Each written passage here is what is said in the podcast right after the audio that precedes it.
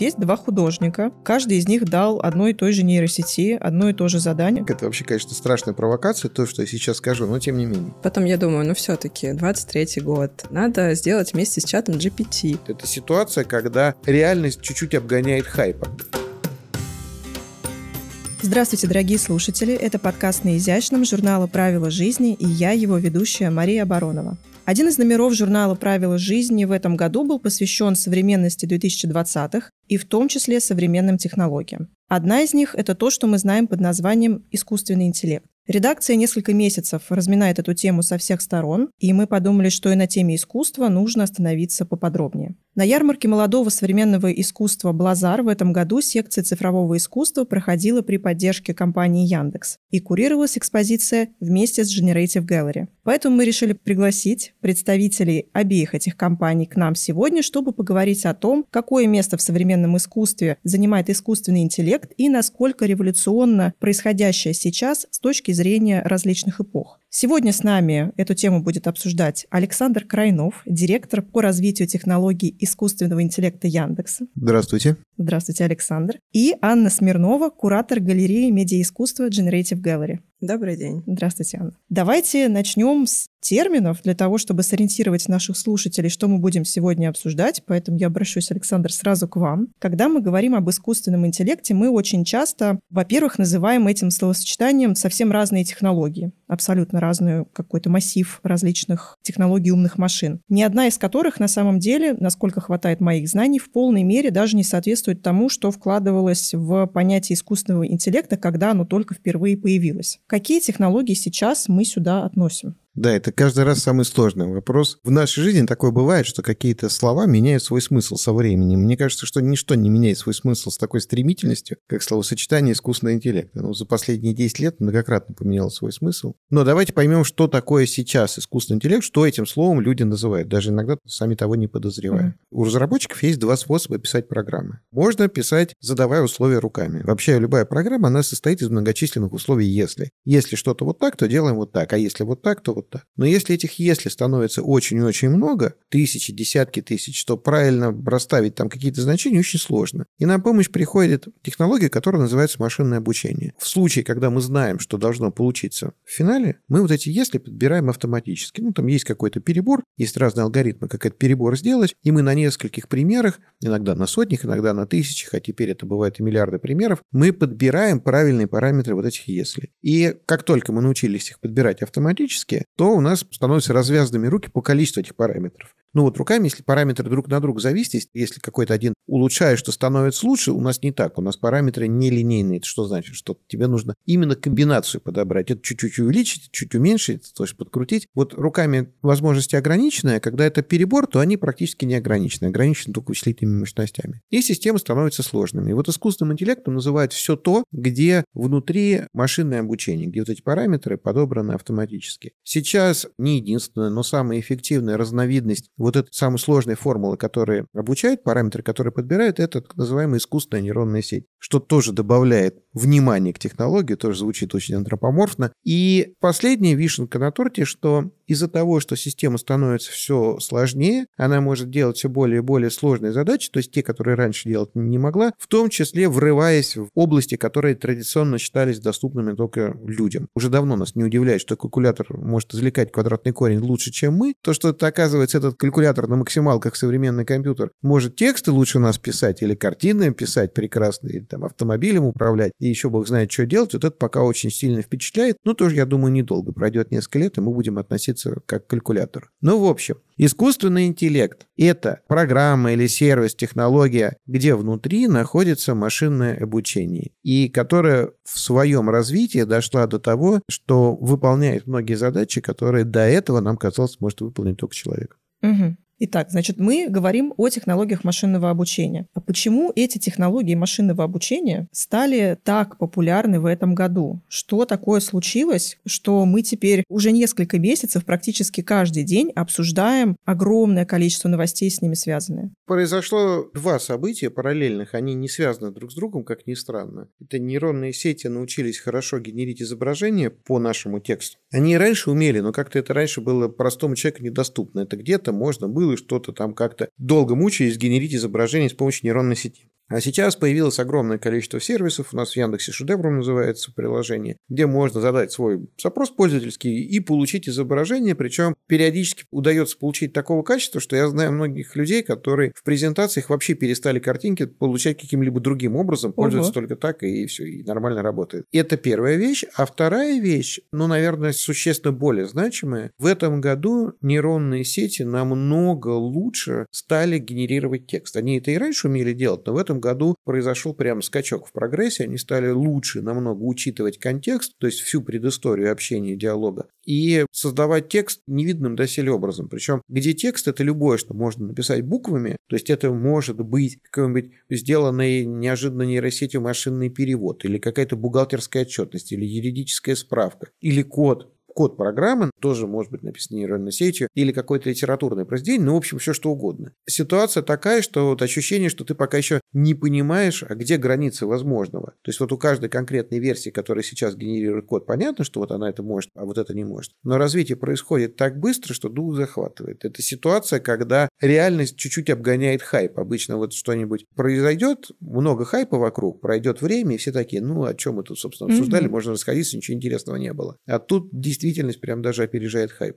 И вот в этой действительности, которая опережает хайп, что у нас происходит? У нас появляются новые технологии, по сути. И если мы посмотрим на историю искусства, появление любых новых технологий всегда расширяли творческие возможности художников. Они предлагали им, по сути, более совершенные какие-то инструменты. И каким-то образом они даже оживляли формы искусства, которые, возможно, так скажем, немного застоялись. И хотя в любое время внедрение новых технологий всегда вызывало большое беспокойство, особенно у консервативного очень арт-сообщества, в конечном итоге это приводило к появлению новых художественных стилей, и, в принципе, не было бы ни постмодернизма, ни наших любимых импрессионистов, если бы в какой-то момент технологии не предоставили бы те или иные средства. Анна, поэтому теперь буду мучить вас вопросами, каким изменениям в современном искусстве сейчас приводит появление более доступных технологий искусственного интеллекта? Интеллекта. Да, ну, прежде всего хочется отметить, что, конечно, последний год ознаменовал собой просто тотальное распространение нейросети как нового инструмента среди цифровых художников. То есть если там еще год назад мы общались с цифровыми художниками, и в основном они отдавали предпочтение другим инструментам, то в этом году это совершенный фаворит, совершенный лидер. И даже вот в этом году мы курировали серию open call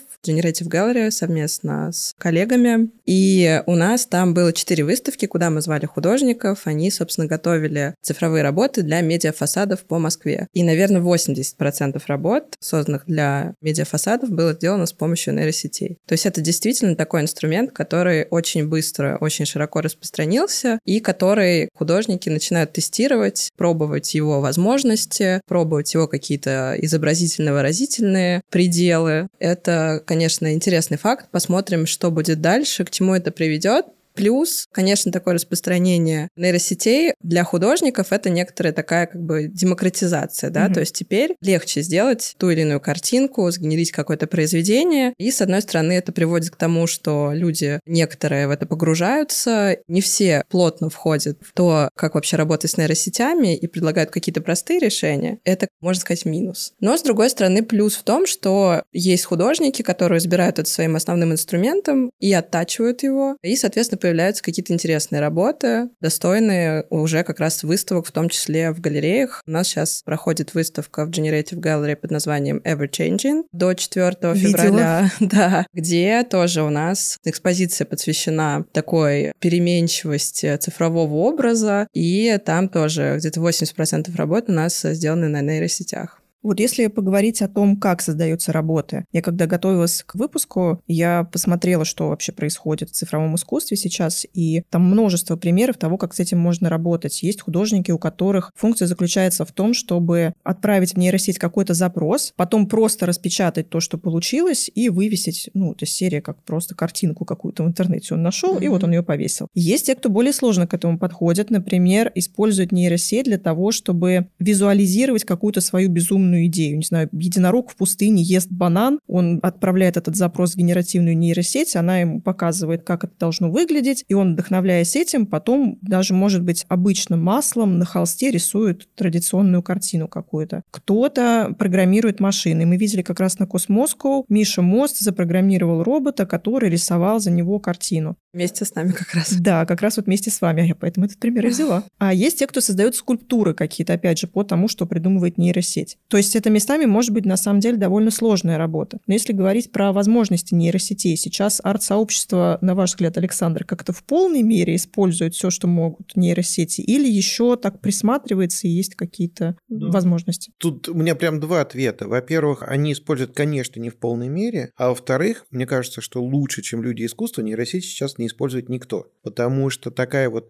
пытливость, способность посмотреть на вещи под разными углами, свойственная людям искусства, она как раз приводит к тому, что они используют нейросети ну, максимально полно. Но все равно не полно, конечно, потому что это новый инструмент для нас, для всех, для людей. Мы не понимаем до конца возможностей, что здесь можно сделать. Но я хочу сказать, что вот мы когда говорим, что тут есть люди консервативные, которые с опаской смотрят, и вроде бы ожидалось, что люди как раз творческие будут ревновать, когда нейронные сети будут приходить в их мир. А я встречаю, наоборот, какое-то абсолютно другое отношение, такая радость от того, что появился новый инструмент, новые какие-то возможности, можно что-то заново для себя открывать, делать какие-то вещи. И похоже, что да, похоже, что нейросети — это абсолютно новый вид инструментов, не один какой-то инструмент, а новый вид инструментов только для художников, для любых людей творчества. И мы сейчас, мне кажется, даже из сотой части не понимаем, что из этого можно сделать. Сейчас как раз идет такая прекрасная пора открытий. Вот бывают у нас моменты в жизни, когда ты думаешь, в жизни, в смысле в истории людей, когда есть такое всех ощущение, что какая-то стагнация, что все придумано до нас, ничего нового быть не может. А сейчас такой как раз прекрасный период, когда точно понимаешь, что вот да, вот новое, оно происходит прямо сейчас. Все-таки, несмотря на то, что творческие люди достаточно повсеместно используют нейросети и возможности искусственного интеллекта, есть ли в арт-среде какой-то снобизм все-таки относительно использования современных технологий? Я это просто вижу как нечто похожее на то, как когда появлялась фотография, и было вот это ощущение, что ну нет, нельзя просто сфотографировать, ты не сидел часами на пленэре, ты не выстрадал эту работу, ты просто нажал на кнопку, хотя на самом деле мы уже знаем, и тогда на самом деле мы тоже знали, что не просто нажать на кнопку, ты все равно выставляешь определенную экспозицию, ты ищешь кадр, иногда из тысячи кадров одного и того же предмета ты выбираешь только один хороший, потом сюрреалисты показали, как вообще можно совершенно иначе с этим работать, но при этом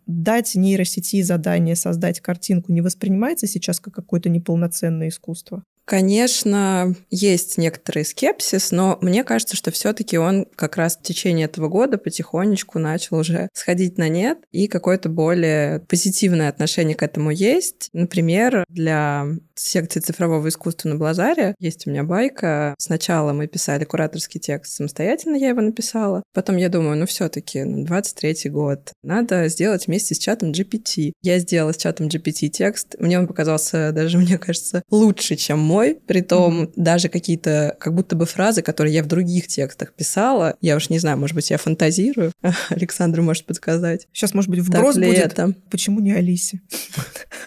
Ну, извините, вот пока только такое у меня есть. Я предложила, собственно, организаторам выбрать из двух вариантов, и в итоге выбрали текст от нейросети. И, с одной стороны, было радостно как-то вот эту систему, да, расшатать, вот этого вот кураторского, такого mm-hmm. закостенелого мира. А с другой стороны, конечно, ну, как бы было немножко грустно, что выбрали нейросеть, а не мой текст. Почувствовала конкуренцию? Ну, так, меня чуть-чуть кольнуло, но я подумала, что это, в принципе, даже интересно. Был выбран первый текст, который сгенерировал нейросеть? Вот прям сразу? Или несколько попыток Нет, ну я сделано? его поправила, если честно. Я его чуть-чуть причесала. Вот я к тому же. То есть mm-hmm. все равно есть да. момент творчества человека. Мы такие говорим, нейросеть сгенерировала. Ну, нет. Человек участвовал, он какой-то ставил задачу, где-то что-то правит. И выбор, это же тоже очень важно. Вот мы про фотографию стали говорить. Что произошло, когда фотография стала цифровой? Вот когда была пленочная, люди жалели каждый кадр и вот там тщательно выставляли, ну, потому что, а как иначе? А появление цифровой фотографии привело к совершенно другой технике, когда человек делает огромное количество кадров, он в этот момент не задумывается. Он просто снимает все во всех вариантах. От момента творчества приходит потом, когда он делает выбор. Когда он вот это отсматривает и делает выбор. И с нейросетями же то же самое. Когда мы говорим про нейросети, которые что-то генерируют, текст или изображение, или там есть момент выбора. Я абсолютно уверен, что когда художник показывает картину, которая говорит, вот нейросеть сгенерировала, у него там были сотни попыток, он пересмотрел тысячи разных вариантов и выбрал какой-то один из них. И мне кажется, что это абсолютно творческий процесс. Да, я тут поддерживаю Александра, как раз тоже хотела продолжить именно об этом. Просто неприятие может у людей возникать, когда они не понимают, как это сделано. Угу. И это, в принципе, касается всего цифрового искусства, потому что есть ощущение, что если это что-то нерукотворное, то это что-то, что можно быстро сделать. Нажал на кнопку, какую-то программу запустил, раз-раз и готово. Но на самом деле, действительно, если мы говорим о видеоарте, о компьютерной графике, о генеративном искусстве, это все процессы, это все кропотливая работа, которая занимает много времени, и в том числе работа с нейросетями, чтобы получить что-то действительно путное. Даже художники, с которыми сотрудничаем мы, зачастую используют не одну нейросеть, а несколько нейросетей, каждый из которых отвечает там за определенные какие-то характеристики, из каждой из которых идет работа сотнями промптов с постоянными доработками. И это то, что, собственно, как раз и придает ценность, которую, к сожалению, вот можно не понять, когда есть ощущение, что это происходит по кнопке.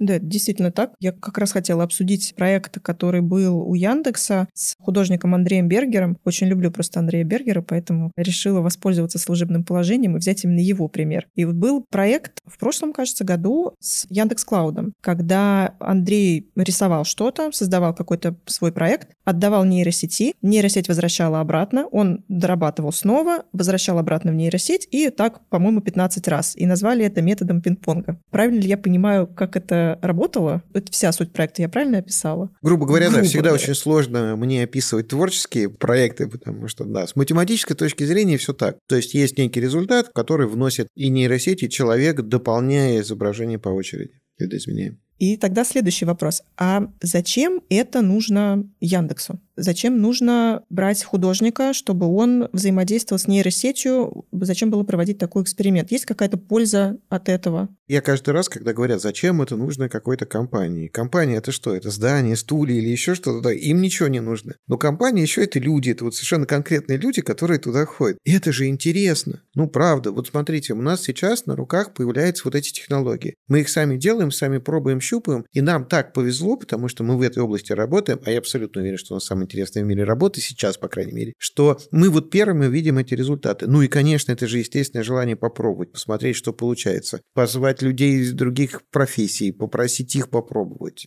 Это же просто интересно. То есть это такой исследовательский скорее интерес. А что получится, если художник поиграет вот так с нейросетью, кто кого? В какой момент произойдет этот совместное творчество? Да, но там даже не то, что кто кого, а что у них получится угу. вместе какой совместный продукт они могут сделать, действуя вот таким способом. Конечно, угу. конечно. Потому что очень часто можно в литературе, в кинематографии встретить такое противопоставление человека и робота, человека и искусственного интеллекта. Понятно, откуда оно берется, потому что, ну, всегда должен быть конфликт. Люди с людьми уже надоели конфликтовать, с животными тоже, зеленые человечки тоже как-то приелись. А тут вот, вот прям конкретный конкурент, который кто победит, человек или робот, и прям он вообще не живой, даже к зеленым человечкам какая-то симпатия есть, а это вообще железка какая-то. Ну, такой идеальный антагонист. Но на практике же не так. На практике все, что мы делаем, все любые наши технологии, это технологии, которые компенсируют какие-то наши слабости человеческие. Вот мы что-то не можем, а машина может. Калькулятор мы плохо считаем, калькулятор что-то хорошо делает. Основная ценность компьютера, мне кажется, когда он появился. Раньше я помню эти времена, когда вот если у тебя есть листочек бумаги с текстом, если тебе нужно еще 10 копий такого текста, то тебе его нужно еще три раза напечатать или 4, потому что три копии за раз можешь через копирку, а больше нет. Все, ну никакой другой возможности нету. И компьютер оказалось, что он меняет вот этот наш недостаток, то, что мы копировать не умеем, а он эту функцию на себя берет. Или какую-то быструю передачу информации. И это создает какие-то для нас абсолютно новые возможности, новые миры, соцсети, и бог его знает что. И вот сейчас генеративный искусственный интеллект, который генерирует тексты и картинки.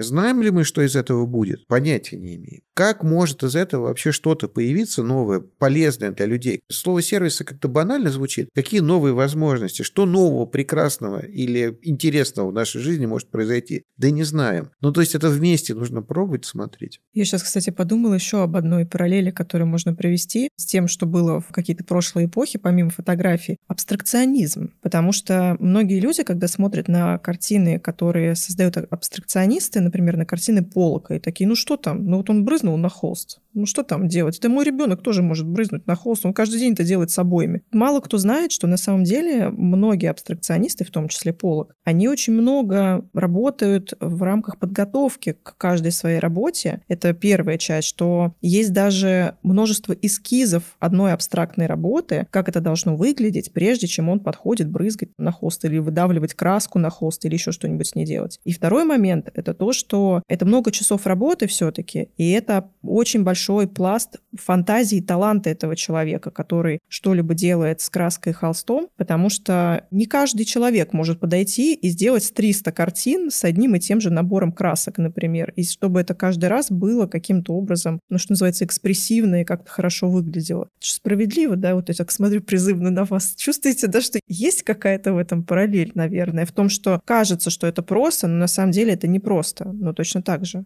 Да, конечно, есть параллель. Просто может быть непонятно, если ты там не погружен в контекст истории живописи или в целом тебе не очень понятно, почему и как это сделано тоже, опять-таки, то может быть непонятно, что, в принципе, для абстракции вот тот же, для Полга тот же элемент случайности, он тоже был важен. Было важно, что он сам себя погружал в некий транс. Также он, я знаю, что он работал под музыку. То есть это был такой как бы симбиоз живописи и музыки, и его какого-то собственного состояния, который случайность в этом процессе очень важна, и она отображается в результате в виде картин, и, соответственно, да, это, мне кажется, хорошая параллель. Я бы тут добавил, есть очень сложный вид задания, который мы каждый раз не знаем, как делать. Многократно такое было, когда к нам приходят и говорят, а пусть ваша нейросеть сделает что-нибудь необычное. Например? Прыгнет и через ты... горящее кольцо? Нет, ну просто создаст что-то необычное. И ты не просто не понимаешь, как. Это вообще-то противоречит всем принципам, что ты с ней делаешь, как ты ее обучаешь. Мы нейросеть обучаем делать обычно. Ну, то есть она учится на примерах, и что такое вот нейросеть написала картину так, что ты не можешь отличить, это человек или нейросеть. А она обычную картину написала эта картина настолько напоминает картины людей, что она становится обычной. И вот в этом весь принцип обучения нейросети. С людьми же то же самое. Человек, когда учится, он что-то воспроизводит. Воспроизводит то, что сделали до него, то, что видели, и понятна цель, к которой стремится. Вот у тебя есть образец, сделай так же. Вот он делает так же. Человек, машина здесь в этом плане одинаковы. А в творчестве важный же момент какой? Тебе нужно создать что-то принципиально новое. И при этом не какую-то ерунду. Ведь внутри нашей человеческой нейронной сети яркий эмоциональный отклик вызывает то, что с чем-то перекликается, то, что мы раньше видели, то есть обычно. Вот это, ну простите, наверное, абсолютно дурацкий лубок, который рисует какие-то такие открыточного вида картины, которые за 3 копейки продают, и их люди с удовольствием себя дома вешают, с какими-то там водопадами. Ну почему они так нравятся? Потому что они очень обычные, привычные, понятно, какую эмоцию вызывают. И сложность в том, что сделать что-то необычное, чего не было никогда, и при этом, чтобы оно оно вызывало эмоцию. И вот эта часть невероятно сложная, непонятно откуда ее взять и как этому можно научиться. Тут нету никакого алгоритма. А вот как раз сами затронули вопрос все-таки про творчество, который я и так хотела задать. Когда мы говорим про творчество относительно машины, что мы здесь все-таки можем иметь в виду? Потому что машина же не делает что-то прям сама. Ей же вот все-таки дали какое-то задание. У нее прописан определенный код. Даже если он вариативен, все равно она действует в рамках ограничений, которые есть у написанного кода. То есть она только в рамках этого может выбирать какие-то сценарии. То есть, как, не знаю, персонаж в игре, который может пойти налево или направо направо. И он такой, пойду направо. Но это же не творчество. Мы же не называем это творчеством тогда. Ох, как, мы сейчас это... вторгаемся в очень сложную область. Чуть-чуть вторгнемся, давайте. А мы нет? А мы не тот же самый персонаж в игре, который ходит налево или направо. Ох, это экзистенциальный сейчас вот. действительно вопрос. Конечно, я могу быть миллион раз неправ. Я думаю, что все наши слушатели или большинство из них скажут, что ты вообще сейчас несешь. Но мне кажется, что разница здесь не качественная, а количественная. То есть разница в количестве степеней свободы в знании вариативности, которая у нас есть, а у машины нет. Ее в кавычках мир очень замкнутый, скудный, и количество параметров, которые там есть, тоже маленькое. И по поэтому вот если брать какую-то творческую составляющую, ну, там просто есть какое-то ограничение. У нас это ограничение тоже, наверное, есть, но просто выражено в существенно меньшей степени. Но и еще одна важная вещь, которую я хочу сказать. Мне кажется, что мы недооцениваем часто важность зрителя вот во всем творческом процессе. Нету, как мне кажется, да простят меня все художники, все создатели, но так. нету в художественном произведении ни в каком ничего. В нем нету ни эмоций, ни души, ни мыслей, ни переживаний это есть в зрителе. Это было в авторе, и это появляется в зрителе. А сам объект художественного творчества – это такой некий ключик, который вот эту штуку открывает. Это что-то катализатор, который вызывает вот эту реакцию. И вот этот катализатор, он может быть создан условно случайно. То есть он может появиться случайно. Что мы делаем, вот все наши нейросети? Это множество попыток сгенерить случайно вот этот вот ключик, только благодаря нашим алгоритмам это не совсем случайно. То есть вероятность, то, что он получится, выше, чем просто случайность. Угу. Анна, контраргументы. Да, но тут, в принципе, я согласна. Но если мы говорим про некую креативность машины, понятно, что у нее есть рамки, и сейчас она существует в строгой связке с человеком. То есть, когда мы видим какие-то такие апокалиптические в интернете предсказания, что все там нейросети захватили искусство, сценарное искусство, художественное и так далее, понятно, что это такое утрирование, что без воли человека, который захотел, чтобы нейросеть сделала определенным образом, ничего не получится. У человека есть это, как вы говорите, свобода принимать то или иное решение, а дальше нейросеть, ну, можно сказать, рандомно, плюс-минус, подтягивает разные предложения, из которых тоже, опять-таки, потом нужно выбрать, как мы уже обсудили, как-то нужно это все оформить. Поэтому, наверное, машина стала более креативной, да, чем была до этого, но все-таки не настолько креативной, чтобы творить самой без человека.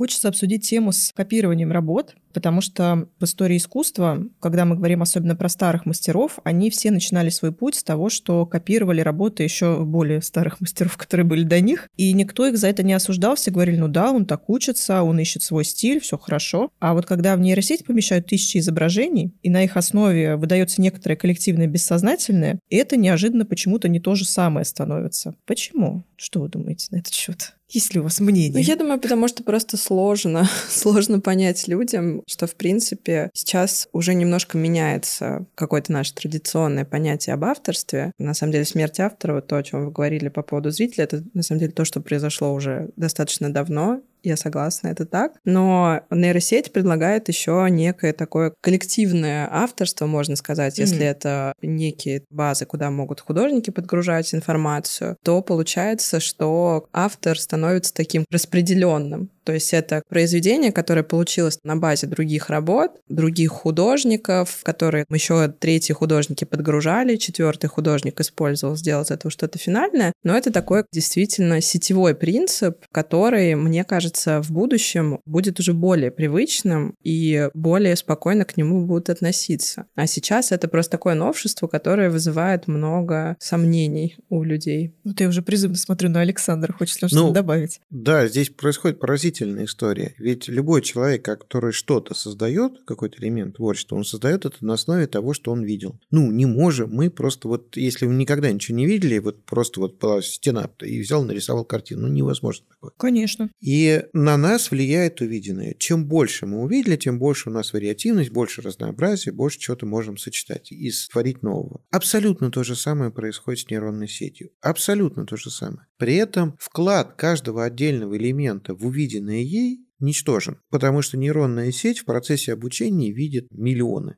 и комбинирует из этих миллионов и создает каждый раз новое. Задайтесь вопросом, когда мы просим нейронную сеть написать какой-то текст, если его проверить поиском в любой поисковой системе, такого текста нет в интернете. Он уникален каждый раз. Почему получается уникальный текст, когда мы просим банальность? Почему картина, изображение, которое генерирует нейронная сеть, каждый раз уникально, хотя мы просим сгенерировать что-то очень простое? Потому что каждый раз это комбинирование миллионов примеров. А люди почему-то думают, Многие. Что именно их пример что взяли. именно их пример взяли, вот на нем научились, скопировали, это что-то особенное. Нет. Ну как, ты же не можешь сказать, что вот, пожалуйста, не пускайте в Третьяковскую галерею художников, им нельзя. Это человек, который сходил туда, с него взять подписку, что он никогда не будет писать картин, ну потому что он научился теперь. А у меня он есть же даже видел. Еще более яркий пример, когда мы фотографируем в соцсети одни и те же ракурсы одного и того же, и каждый выкладывает у себя эту фотографию, никто же не приходит и говорит, «А, ты сфотографировал то же самое, как ты мог. Некоторые Нет так делают. Некоторые приходят. да? Некоторые, мне кажется, да. Да, и ну, ну, мне тоже кажется, что результат труда человека, его экземпляр созданный, конечно, можно и нужно защищать. Это хорошо, это очень важно, это стимулирует творчество. Но именно экземпляр. Но созданное некое знание, созданное что-то с помощью этого экземпляра, что потом учит всех остальных. Ну как, это не, невозможно защитить. Я мало того хочу сказать, что вот для нас, для самих в нашей области слава богу, пока так происходит. Я очень счастлив, может, когда это поменяется, но пока так. Если ты узнаешь, что конкурент делает похожий на твой сервис, ну это же классно. Ну ты гордишься, это же здорово, значит, получилось хорошо. Если есть какое-то подражание тебе, это здорово. То есть, если нейронная сеть сгенерировала картину, которая что-то напоминает, это, во-первых, скорее всего, тот, кто просил сгенерировать, об этом напомнил. И это, возможно, еще произошло потому, что продукт творчества был настолько популярен, что его очень много других людей копировал, что он расплодился в огромном количестве экземпляров, и он повлиял на культурный код, если такое можно говорить по отношению к нейросети, и он повлиял на культурный код нейросети, поэтому она такая. Она находится под твоим влиянием. Ну это же классно. Я не знаю, как этого добиться, но мне кажется, что это прям художник, который увидит в работах нейросети что-то свое, какое-то свое творчество, свое влияние, мне кажется, может быть абсолютно горд. Это не что иное, просто как признание. Это то, что называется другая оптика, как посмотреть на одно и то же. У нас есть представитель галереи как раз для того, чтобы момент один проверить. Вот есть два художника, каждый из них дал одной и той же нейросети, одно и то же задание, но она создала два разных совершенно результата. И вот они оба приходят к вам и говорят, я цифровой художник, я хочу с вами работать. Как вы будете выбирать, с кем будете работать? Это все еще работает на уровне artist statement, CV, биография, какие работы все-таки у него получаются, или как-то по-другому? Как это с цифровыми художниками выглядит? Нет, ну, прежде всего нужно понять, что это за арт-пис, да, что это за произведение искусства, насколько оно нам подходит, насколько оно релевантно тому или иному проекту. Из этих двух это будут совершенно разные, совершенно точно. Даже если у них будет один и тот же пром, все равно это будет результат не похожий друг на друга, я уверена. Но на финале, да, если и та, и другая работа нам подходит, то дальше идет действительно, вы правы, стандартный набор CV, artist statement, чем интересуется художник, куда он хочет двигаться, какой у него есть опыт, насколько он там перспективный, насколько ему интересно сотрудничать с нами, а нам сотрудничать с ним. То есть это такой комплекс характеристик, на которые мы смотрим, но сами работы, да, сами произведения искусства играют, конечно, безусловно, не последнюю роль, а скорее первую роль в выборе. Машина, в общем, не может отменить то, что тебе нужно как-то еще продумывать свою мысль, все-таки свой творческий подход. Чат GPT не заменит тебе ничего по-прежнему Нет, в этой надо, жизни. кроме чата GPT или других нейросетей, нужно осваивать много разных навыков, приобретать, собственно, для современного художника. Это и саморепрезентация, и социализация, и наработка других инструментов. В общем, не все так однозначно. Я сейчас можно повторить? Я запишу этот список, чтобы понять, чему следующему учить нейросеть. И к тому, что даже если придешь на собеседование с Алисой, все равно попросят что-то еще добавить, достать портфолио, вот это все. Совершенно точно. С другой стороны, никто не мешает вам портфолио вместе с Алисой оформить, Например. А можно дать, кстати, Алисе такое задание? Конечно. Алиса, Я уверена, что Можно, можно, только факты нужно накидать какие-нибудь, и да, и сделать из фактов какой-нибудь там развернутый текст, конечно, можно. Но если фактов не хватает, то попросить придумать дополнительно, это тоже, да, вариант. Сейчас действительно придумаем новый навык какой-нибудь, потому что портфолио и вообще оформление этих всех скучных, казалось бы, вещей, когда ты очень творческий человек, но в твою жизнь врываются налоги, договоры и так далее. Я знаю, общаясь с галеристами, это самая большая боль, чтобы тебе прислали портфолио не из всех вообще миллионов работ, которые у тебя есть, а какое-то взвешенное, оформленное, правильного веса. А если ты подаешься на какой-то open call, где есть конкретное задание, ты должен подготовиться к конкретному заданию, и это все нужно соблюсти. Можно было бы обучить, кстати, нейросеть такому? Тут есть еще один такой интересный следующий шаг. Это вообще, конечно, страшная провокация, то, что я сейчас скажу, но тем не менее. Есть такой метод в машинном обучении создания каких-то творческих элементов, который называется генеративные состязательные сети. Там есть две нейронные сети, которые друг с другом соревнуются. Одна генератор, а другая дискриминатор. Генератор – это творец это нейронная сеть, которая что-то делает. А дискриминатор – это нейронная сеть, которая оценивает получившийся результат. Ну, например, задача нейронной сети – нарисовать картину в стиле Рембранта. И одна нейронная сеть пытается угадать картину, которую ей сейчас на вход подали. Это настоящий Рембрандт или сгенерированный? И если она не угадывает, то она на своих ошибках дообучается. А если она правильно угадала, то та, которая генерировала, ей говорит, нет, тебя раскусили сейчас, сделай по-другому. Вот так вот они учатся. Так вот, что тут интересно? Почему я про этот пример вспомнил, что для того, чтобы дать генератору хоть какой-то шанс обучиться, нужно дискриминатор, то есть критика, очень сдерживать. Ну почему? Потому что отличать всегда проще, особенно на начальном этапе. Как убить в ребенке желание рисовать? Можно на любой его рисунок говорить, это каракули, иди старайся лучше. Но нет, мы же так не делаем. Мы каждый раз хвалим. Вот, здорово получилось, ну хотя каракули же объективно. Но мы каждый раз хвалим, чтобы вот дать какое-то положительное направление. Я к чему? Вот мы постоянно говорим о том, что нейронные сети – творцы.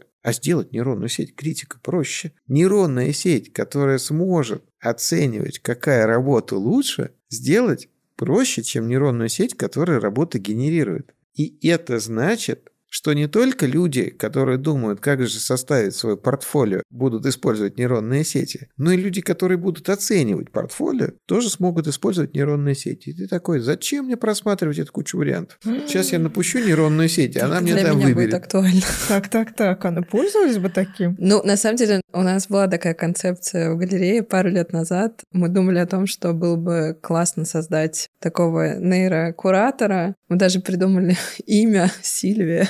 Я не знаю почему. Яндекс Куратор. Все, да, придумали, да, да. патентуем. Который как раз будет по каким-то заданным настройкам вместо тебя по определенной теме формировать выставку, просматривать там CV и так далее, и так далее, и так далее. То есть запрос есть все-таки такой. Запрос есть. Будет интересно просто посмотреть на выбор. Можно сделать часть отобрана как бы реальным куратором, часть нейрокуратором и посмотреть, что интереснее, что вообще. Ну, вообще, шутки шутками, выглядит. но это может быть действительно невероятно полезно. У нас есть такая образовательная конференция яндексовская, называется Yakon Education. И вот мы там дискутировали совсем недавно с Ярославом Ивановичем Кузьминовым, это ректор вышки 30 лет, я возглавлял как раз про нейронные сети в образовании. И он сказал интереснейшую вещь, что с его точки зрения основная проблема образования сейчас – это недостаток обратной связи для учащегося. Ну, не хватает нигде, ни в какой системе образования у преподавателя достаточного времени и желания и сил для того, чтобы в полной мере давать обратную связь учащемуся. Не чувствуя обратную связь, человеку тяжело понимать, вот в какую сторону двигаться. И может быть, если мы будем говорить про искусство, это возможность получить быструю, развернутую обратную связь от нейронной сети, вот такая возможность сильно повлияет на уровень людей в творчестве. Грубо говоря, если у тебя появится свой дома классный, тактичный, умный, начитанный критик, который в каждый момент будет тебе поправлять, давать обратную связь и поддерживать в твоем творчестве, в твоих работах то, что действительно составляет какую-то изюминку, то, что ведет к успеху, это же тоже будет дорогого стоить. То есть не обязательно генерация чего-то, то есть как финальное творчество, а помощь человеку Мгм. в его развитии. Ну, собственно, то, что сейчас, мне кажется, Алиса и делает, например, тоже. И к ней же обращаются за вопросом. Помоги придумать, помоги создать. Но это все-таки помощь. А вот такая функция, как оценка Мгм. результата развернутая, вот это одно из направлений развития нейросетей, которое еще практически не работает, а будет. Класс. Я прям даже так заинтересовалась. Если вернуться немножечко к тому, что мы уже сегодня обсуждали, к эмоциональной составляющей. Я сколько пишу про искусство, особенно когда начинаешь разбирать аукционы, почему что-то ушло за 3 миллиона долларов, что-то за 100 миллионов долларов, огромное значение имеет личность художника. Огромное значение имеет, почему он это написал, кто он был, с кем он был знаком, кто потом купил его работу, а это что был за человек, а насколько он был значимый и так далее. И вот мы в этом закапываемся, и это все для арт-рынка имеет огромное значение. Когда мы просто говорим, что нейросеть что-то сделала без какого-то указания, оно сейчас нас завораживает, как будто бы ну, только с точки зрения того, что ого, она такое сделала. Ну, то есть даже мы в этот момент можем забыть про то, что какой-то человек сидел с ней рядом и давал ей это задание, и сидел и придумывал, а покажи нам Гарри Поттера в стиле Уэса Андерсона, например. Хочу узнать, как это будет выглядеть. Кто-то, кому-то же это в голову пришло сначала, и это был человек. Это не нейросеть сама с собой сидела, хотя они такое тоже умеют, насколько я знаю. Поэтому у нас все равно в данном случае есть человек и его эмоциональное переживание. А искусство у нас как раз это субъективное эмоциональное переживание того, что на человека повлияло. Поэтому, когда мы говорим «создала нейросеть», мы как будто бы периодически сейчас упускаем человеческий фактор того, что вот он дал кнопку, кто-то сидел, написал инструкцию, куча разработчиков сидит с этой нейросетью, думает, как бы ее обучить. Считается ли тогда в данном случае, что у нас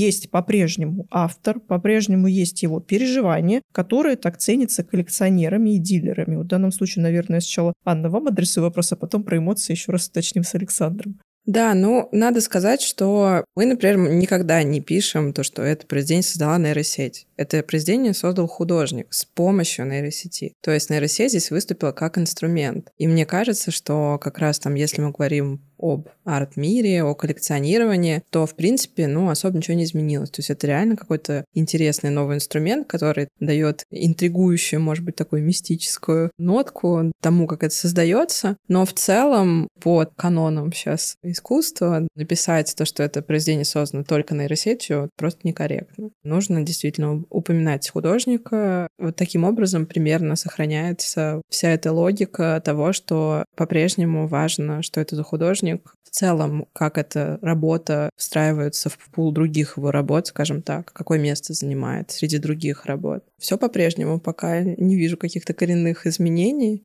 Я могу привести такой пример. Может быть, хороший, дорогостоящий дизайнер, который помогает делать интерьер дома, функция которого то, что он пошел на блошиный рынок и нашел какое-то винтажное кресло, добыл, принес, и вот эта его работа, она дорогого стоит. Он там нашел, выбрал и принес. Так вот, в нашей области это все перемещается в человека, который выбрал из того, что сгенерировала нейронная сеть. Там на блошином рынке было огромное количество всего, но вот он нашел вот это вот кресло-шедевр, которое еще идеально вписалось в композицию куда-то, в квартиру. Здесь примерно то же самое. То есть, может быть, стоимость произведения, которое сгенерировано нейронной сетью, может зависеть от того, кто выбрал. Не просто кто участвовал в создании, а от того еще, кто выбрал. И это тоже очень важно потому что нейронная сеть может сгенерировать очень разные, ну и визуально понятно, но и по своей какой-то художественной ценности по отклику по всему изображению. И если человек какой-то говорит, ребята, вот, вот это нетленка, вот это будет в века, и вот это все, и мы понимаем, что да, что выбор этого человека дорогого стоит, потому что обычно то, что он выбирает, потом становится все дороже и дороже, у него появляется имя, у него появляется история, он может объяснить человеческим языком, почему он сделал такой выбор, и ценность в этом мы потом будем платить за это, за его выбор. Это его выбор. В Яндексе есть большое количество всяких контентных сервисов. Например, есть музыкальные сервисы, Яндекс Музыка, или вот, например, Букмейт есть. И там, и там очень важно и ценятся подборки. Вот если какой-то критик или кто-то сделал свою подборку, mm-hmm. вот это мне нравится музыка. А вот это книги, которые я рекомендую почитать. Вот эта подборка обладает своей довольно большой ценностью. И произведение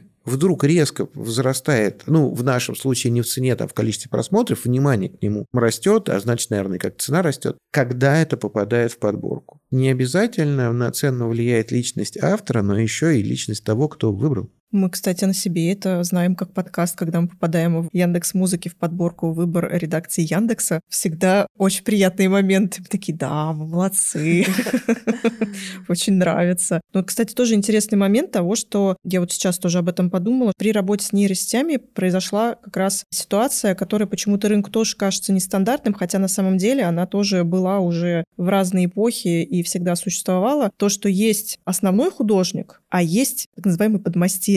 И с цифровым искусством почему-то об этом забыли, что есть люди, которые, например, сам художник не очень хорошо может разбираться в работе с нейросетями. Сейчас они стали более доступными, а там еще в прошлом году так легко с ними работать не было. Нужны были какие-то специально обученные все-таки люди. И были эти специально обученные люди, которые как раз давали задания нейросети, а потом художник с именем, он выбирал из всех созданных результатов и говорил, вот это я отбираю на выставку, вот это отбираю на выставку. И как раз было много обсуждений, а какой вклад каждого из этих людей, кто работает работал с нейросетью, самой нейросети, и в итоге художника в то, что получилось финально. И как-то арт-рынок сходился в том, что ну все-таки художник как раз, который финально выбрал, что вот это пойдет на выставку, это хорошо, и это то, что со мной ассоциируется, это по-прежнему какое-то финальное лицо, финальный decision maker. Простите за эти англицизмы сегодня. Неизвестно откуда. Это как, знаете, в конце концов, вот если взять фортепиано, пианино, там уже ограниченное количество клавиш. Что делает композитор? Ну, просто выбирает, какие из них в какой момент времени нажимать. Хорошая.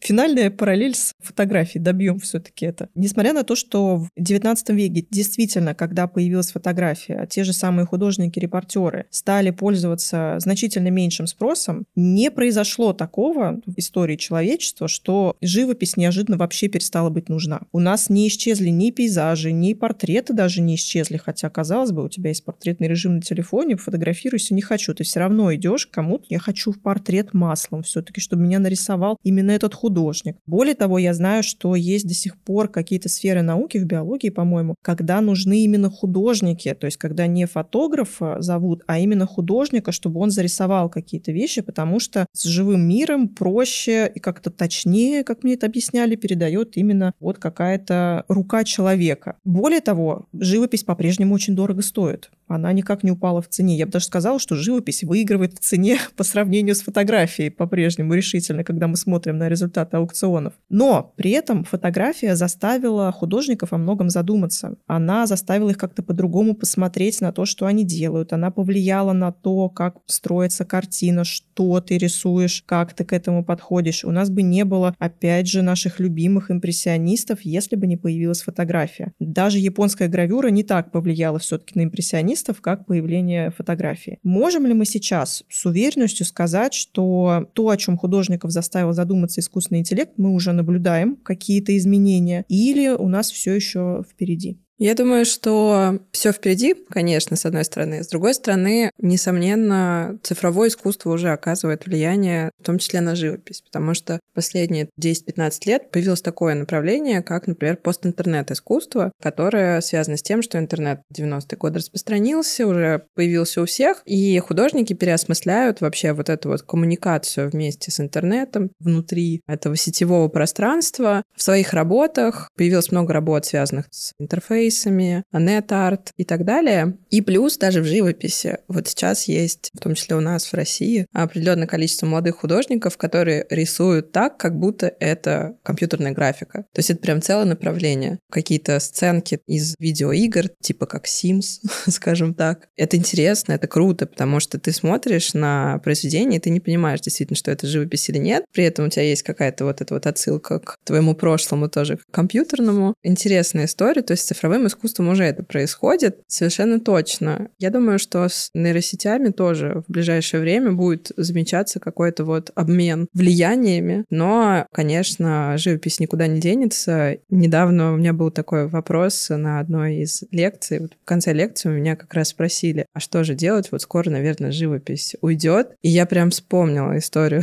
с появлением фотографии, mm-hmm. когда был действительно очень большой переполох. Но что мы видим? Все как бы осталось на своих местах так, все претерпело изменения, но как-то выстроилась в единую систему. То есть фотография, она просто встроилась в культурный ряд, там мир искусства, в ней свое определенное место, которое тоже в течение времени, ну, нестабильно, оно меняется. И там, допустим, даже сейчас фотография, она немножко в таком находится состоянии не очень бодром из-за того, что цифровая фотография сильно распространилась. Еще лет 10 назад было гораздо больше даже галерей, которые работали mm-hmm. с фотографией. Я вот начинала работать в галерее, которая работала с фотографией. Сейчас я знаю две mm-hmm угу. таких галерей всего. И я думаю, что то же самое произойдет и с цифровым искусством, и с нейросетевым искусством. То есть оно просто займет в мире искусства свое место и будет таким же, как одним из видов искусства, радовать э, людей, иметь своих поклонников, иметь своих звезд и как-то развиваться. Александр, что вы думаете? Ну, я вообще хочу сказать, что не существует какого-то правильного, верного и объективного изображения реальности. Вот у нас мозг — это же нейросеть, и образ, который мы видим, он рождается в результате обработки сигнала этой нашей нейросети. И в процессе обработки сигнала там используется огромное количество фильтров. То есть у нас в голове есть какой-то наш встроенный фотошоп. И может так оказаться, что изображение нарисованное, оно больше соответствует какой-то нашей эмоции, восприятию варианте какого-то человека, события, неважно, чего-то, что изображено, больше, нежели фотография. Оно оказывается более реалистичным оно что-то точнее передает. Хотя,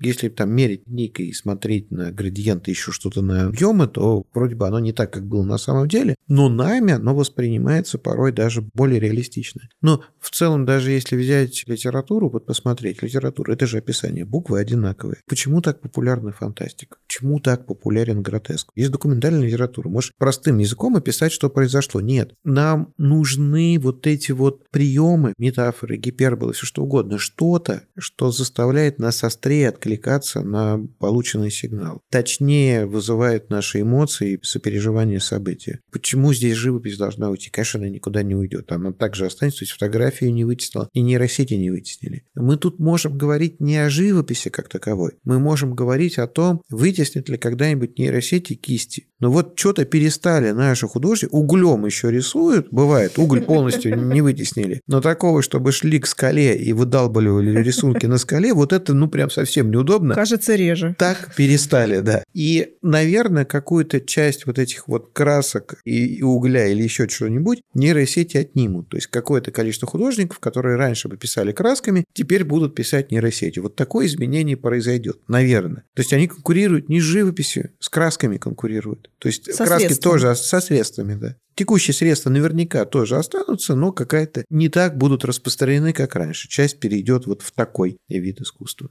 И станет, наверное, просто еще больше художников все-таки, потому что, возвращаясь к нашему любимому XIX веку, когда появилась индустриализация, промышленное производство тех же самых складных тюбиков для краски, как раз появилось очень много художников, которых не было до этого так много, потому что это было очень дорого, надо было самому смешивать краски, у тебя должен был быть какой-нибудь подмастерье, ему нужно платить деньги, а это все очень сложно. А когда появилось промышленное производство, это стало доступнее. И то же самое, мне кажется, мы сейчас наблюдаем с нейросетями, и поэтому, наверное, арт-сообщество в том числе пребывает в некотором снобизме, даже, возможно, не столько относительно технологии, а относительно порога входа в этот такой закрытый творческий мир. Это правда. Есть прекрасное высказывание, не знаю, кто его автор, но с ним соглашаются буквально все, кто владеет технологией. Не знаю, кто первый сказал, теперь можно сказать, что это народная мудрость, что человека заменит не нейросеть, а другой человек, который будет пользоваться нейросетью.